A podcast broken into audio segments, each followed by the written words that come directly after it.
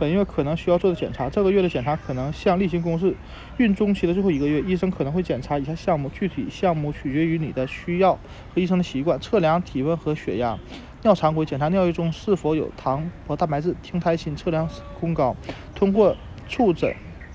估计宝宝大小和胎位。检查手和脚的水肿情况，腿部是否有静脉曲张。葡萄糖筛查实验二十四到二十八周之间，你的一些孕期症状，特别是少见的症状，你要了解的问题。